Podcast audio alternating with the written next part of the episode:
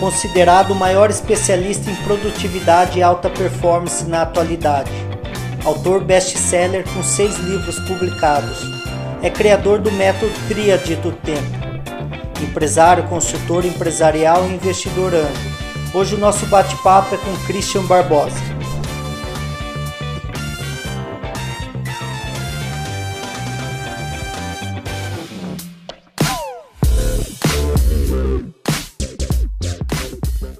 Estou aqui com o Christian. Obrigado, Christian, por esse momento aqui de muito conteúdo e aprendizado. Nós vamos falar de produtividade, que é o, o conteúdo que você domina. É, o que, que isso faz a diferença para o pro profissional se tornar um profissional de sucesso, um fora de série, não só a produtividade, como a administração do tempo dele. Né? Bem, primeiro, obrigado pelo convite. Prazer estar falando com você, com a tua audiência. É, produtividade é tudo hoje. Né? Se você olhar as pessoas, tudo depende de tempo. A pessoa quer mais saúde, quer mais dinheiro, quer mais vida, quer mais qualquer coisa, precisa de tempo. Então as pessoas às vezes pedem as coisas erradas para Deus. Eles vão pedir tempo e não pedir outra coisa, porque tempo é a base para você conseguir as outras coisas. Então esse é o primeiro ponto. Segundo, que é, com a produtividade você faz mais coisas com menos esforço. Ou você faz as coisas certas em menor tempo. Então, acho que quando você aprende a ser produtivo, você direciona, você foca, você tem mais energia, você tem um bom planejamento, você sabe priorizar, o teu nível de resultado muda, sem perder o seu equilíbrio. Então, essa é a importância. E para a empresa, isso se tornou mais essencial ainda, porque no mercado que a gente está vivendo, o Brasil vive em crises constantes, mas se a gente olhar agora que estamos num pico de uma crise, a gente está falando que as, as empresas estão cortando. Mas não cortou mais na carne, já chegou no osso. Então o que acontece? Eles têm que agora olhar internamente o que a gente pode fazer para melhorar a produtividade, como que a gente pode melhorar nosso processo, melhorar a gestão do nosso time, melhorar nosso uso de e-mail, melhorar as reuniões, melhorar os recursos para economizar tempo e, obviamente, economizando dinheiro das, das pessoas. Então, acho que produtividade hoje é a palavra-chave para qualquer empresa, para qualquer profissional que queira ter resultados sem se matar. Agora, as pessoas têm sempre tempo para refazer, mas nunca tem tempo para planejar. Então isso é uma coisa engraçada, né? As pessoas elas vão fazer, tem um retrabalho, o famoso retrabalho, mas planejamento ninguém faz. Então é aquela coisa, a gente tem que entender que o planejamento ele te poupa tempo. Não que ele vai evitar todos os problemas. As pessoas erram o que é planejar. Eu tenho uma definição de planejamento que é a seguinte: você não planeja para saber o que vai acontecer. Você planeja para estar preparado para as coisas que você não tem a menor noção de que vão acontecer. Isso que é planejar. Então permite com que você faça o que tem que ser feito e ainda tem uma folga para você conseguir cumprir aquelas coisas que estavam imprevistas e preparar a gente para isso. Então, o problema das pessoas hoje é que elas, sem a gestão do tempo delas, elas ficam totalmente surpresas. Nossa, aconteceu isso, aconteceu urgência, aconteceu interrupção. Eu tenho muita urgência, muita interrupção. Não é que ela tem muita urgência, muita interrupção, ela não está enxergando isso que já está escondido debaixo do tapete. E aí ela se perde, perde a empresa e assim por diante. E hoje tem tanta besteira sendo falada na internet por influências, por os caras é, que leram dois, três livros, ouviram um podcast e falam asneiras ridículas, que você fala, meu Deus, onde o cara está falando isso? Então você está vendo que a informação hoje está tão excessiva, as pessoas absorvem tanta informação, e quando você vê, estão fazendo tudo errado e não estão conseguindo ser produtivas. E tem um monte aqui de mitos que a gente depois pode até falar dois ou três deles. Bacana. É, a, a sua, nós estamos falando de turnaround, de virada. A sua virada está associada ao tempo? Tá, eu acho assim. É, eu comecei uma carreira jovem, criei uma empresa grande com 18 anos, era uma empresa faturava muito, muitos funcionários e tinha um grupo muito grande. E acabou acontecendo foi que eu me estressava com isso. estressava não com, não com a empresa em si, mas com o negócio em si. Eu era um workaholic, eu era um viciado no trabalho. Isso afetou minha saúde, me deu vários problemas severos de saúde. E aí, com 18 para 19, eu tive que fazer uma biópsia para ver o tipo de tumor que eu tinha no estômago. Se era benigno ou maligno. E aí o que acabou acontecendo foi que ali que foi meu negócio de virar. Eu falei, cara, olha só, eu vou morrer se eu não fizer isso. Eu tenho 18 anos, estou vomitando sangue e é estresse, estresse puro, alimentação errada, sono errado, tudo errado. Todos os, é, é tudo que eu falo hoje para as pessoas não fazerem era o que eu fazia no passado. Então, é, eu era literalmente um improdutivo, um workaholic.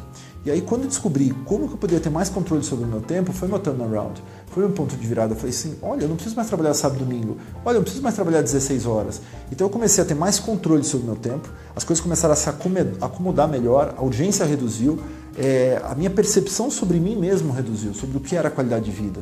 Qualidade de vida não é uma coisa que você compra num livro, numa farmácia. Qualidade de vida é alguma coisa que você vai adquirindo com mudanças profundas no seu dia a dia, nos seus hábitos, nos seus processos, nas suas ferramentas, a forma como você encara a sua rotina e o seu dia. Então, isso é que muda a, a vida das pessoas. Então, eu posso dizer que o, o, a gestão do tempo, a produtividade, foi meu turnaround para desenvolver o que eu sou hoje. A gente gosta de falar aqui muito de competências, é, mindset e comportamento. Tem algo que, que sobressai? Qual que é a sua principal característica de mentalidade, principalmente? Tá. Eu acho que mindset é um termo bem bacana. Eu uso esse termo já há muito tempo. Coloquei isso no livro há quase 10 anos atrás. Porque eu fiz uma pesquisa onde eu fui para. Fiquei três meses com neurocientistas dentro de um laboratório de neurociência nos Estados Unidos pesquisando o cérebro produtivo. Eu tinha três neuros, dois neurocirurgiões, e a gente viu o seguinte, o que, que a, a metodologia tria de produtividade afeta em algumas regiões do cérebro, córtex pré-frontal, córtex angular, o cerebelo, o amígdala, algumas coisas interessantes, a gente descobriu um monte de coisa legal. E aí você vê o seguinte, você não gerencia mais hoje o tempo na agenda, no relógio. Você gerencia o tempo na forma como o teu cérebro reage às suas demandas. Então você pode estar treinando ele para o modelo certo para o modelo errado. E aí vem a Carol Dweck, que é uma psicóloga fantástica, tive a oportunidade de conhecer ela em Berkeley, e ela escreveu um livro chamado Mindset. Eu a conheci durante esse processo da pesquisa e ela falou, olha, estou desenvolvendo um livro justamente sobre isso, que fala de como que as pessoas elas criam um certo condicionamento cerebral para ter resultados ou para não ter resultados, que ela chamou de mindset fixo e mindset é, evolutivo, construtivo. E eu falei, cara, tem tudo a ver, porque quanto mais a pessoa treina alguma habilidade produtiva, ela desenvolve melhor as suas competências, as suas habilidades no dia a dia, a sua gestão do tempo. Então, a gente tem que aprender a mudar o nosso modelo mental que você foi, você aprendeu a ter gestão de tempo na infância e às vezes o modelo é errado. Então, quando você começa a aplicar um novo modelo, você começa a mudar esse mapeamento que você tem de reagir às coisas. Por exemplo, um celular. Às vezes o mindset das pessoas está em, ah, vou ver o celular todo momento, vou ver e-mail todo momento. Então, esse é um modelo que ela criou para operar aquilo. Aí você vai falar assim, cara, isso é improdutivo, não, não faz isso. E aí você muda o seu modelo. E quando você vê, você começa a fazer é, coisas que funcionam para você. E uma coisa de galho importante é que cada um é cada um eu é, me arrepia de ver algumas idiotices que falam por aí, principalmente nessa área de produtividade, porque é um assunto gostoso, então muita gente fala umas asneiras. Então a primeira asneira típica que fala é um mindset errado de você pensar isso, que o ser humano é mais produtivo de manhã, você é mais produtivo de manhã. Acorda às 5 da manhã que você vai estar na frente dos seus concorrentes e tudo mais. Eu fico pensando, né, onde os idiotas tiram essas coisas? Porque o Clube dos 5 da Manhã, começou nos Estados Unidos, com vários presidentes americanos, provou que eles não fazem isso todos. Alguns fazem realmente, mas outros era mentira. Falaram na revista, mas quando iam ver, o cara acordava às 7, 9 horas da manhã. Então, o que a gente prova hoje é que cada pessoa tem um modelo mental diferente, um ritmo de produtividade diferente. Tem sim uma parcela da população que é mais produtiva de manhã, mas nós temos uma parcela da população que é muito produtiva à tarde. E uma parcela maior ainda de pessoas que são muito produtivas à noite. Então, esse é o ponto. A gente tem que entender essas variações, aceitar isso e entender que não existe um padrão para o ser humano. Não é uma coisa, ah, começa com o mais difícil primeiro. Isso é outra, o outro grande asneira, é um modelo mental que as pessoas criam. Se você faz isso, você está sendo improdutivo, você está fazendo errado. Né? Cria uma crença. Então, assim, é, a gente tem que entender que hoje a internet popularizou um monte de informação. E um monte de asneiras estão sendo popularizadas. A gente tem que ser muito crítico com relação a isso. E se você ouvir alguma coisa que você fala, pô, eu não me adapto a isso então procura outro, outro modelo, procura outro método, questione a influência, é, porque da onde vem? Da onde vem as coisas, né?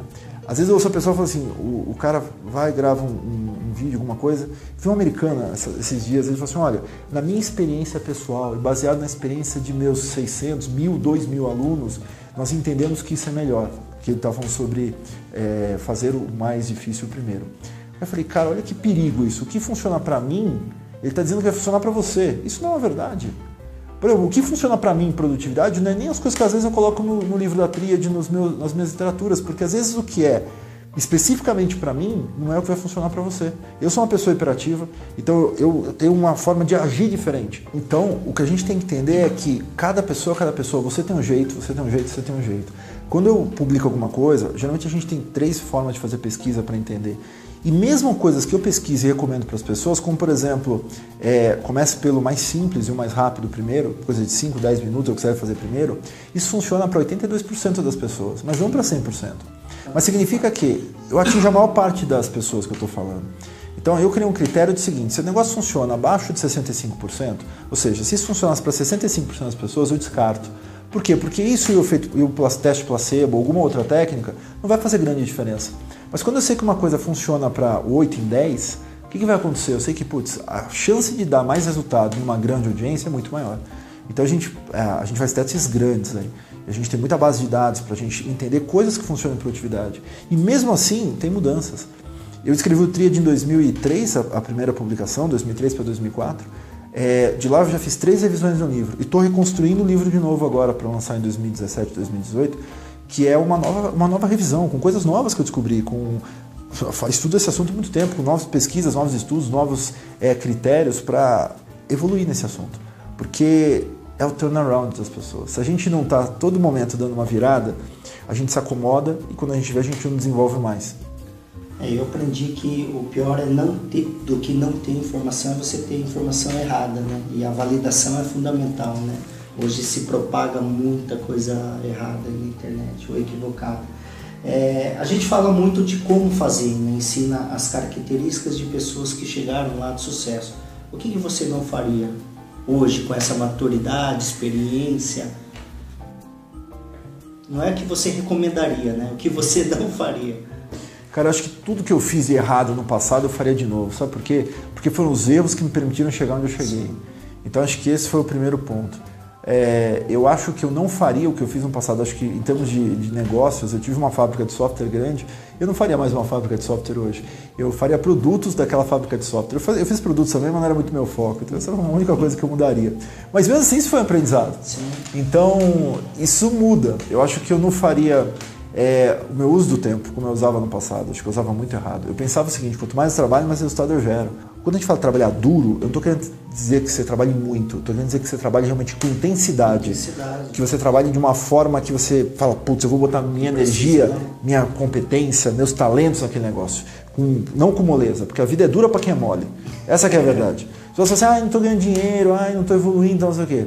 Para finalizar aqui, Cristo, o que, que você deixaria de recado para que as pessoas que estão lá naquele momento, que dê um momento de virada, o seu grande turnaround, o seu pequeno, a, a vida das pessoas são feitas de, de pequenos ou grandes mudanças, né? Se eu fosse falar alguma coisa para você dar essa virada, esse turnaround, pequeno ou grande, eu diria o seguinte: aprenda a ter tempo, é a primeira coisa. Porque tempo vai permitir que você faça o turnaround. Então estuda sobre o tema, leia livros sobre isso, é, mude o jogo, vire essa, é, mude essa chave. E uma outra coisa importante sobre isso, escolha alguma coisa para realmente mudar. Porque as pessoas, elas. Por que as pessoas não mudam? Porque elas, elas fazem as mesmas coisas que elas faziam antes de um jeito diferente. Isso não é mudar. Isso é simplesmente dar uma volta 360. E às vezes você precisa mudar 180, não 360. Porque 360 você rodou atrás no seu próprio eixo. E o 180 não, você está numa direção, você foi para outra direção. Então, ou 90 graus, se for difícil fazer 180, vai 90 graus, 45, mas mude, faça algum tipo de é, mudança não dá para ficar parado. O que eu recomendo, e como mensagem final para as pessoas, é uma coisa que eu sempre falo nos meus vídeos no YouTube, que é o seguinte: para de correr, começa a andar.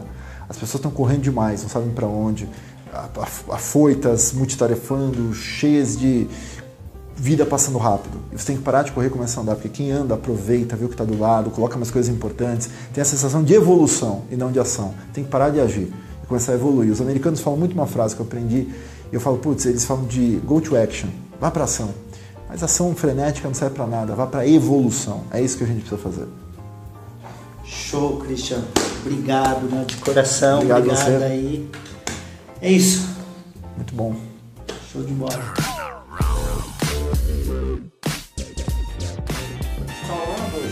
Ah, legal. Eu, tipo, só acabei de ver a música.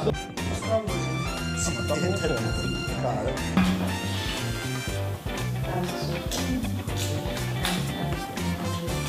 我觉得